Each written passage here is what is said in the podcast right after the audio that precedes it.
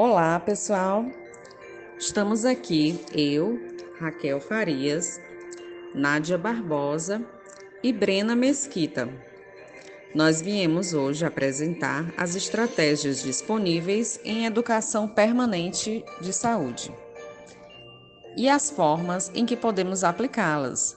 No caso, utilizaremos essa vertente educacional como ferramenta de aprimoramento dos nossos processos, como cuidadores permanentes que somos, buscando a aprendizagem e a padronização do atendimento humanizado, ok?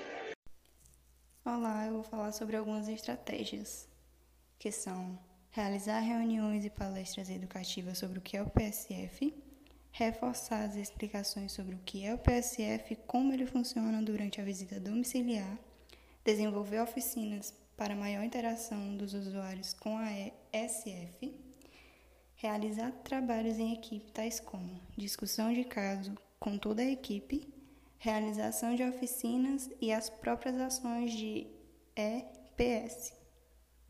Como estratégia de educação permanente, também temos o podcast, como esse que você está ouvindo agora.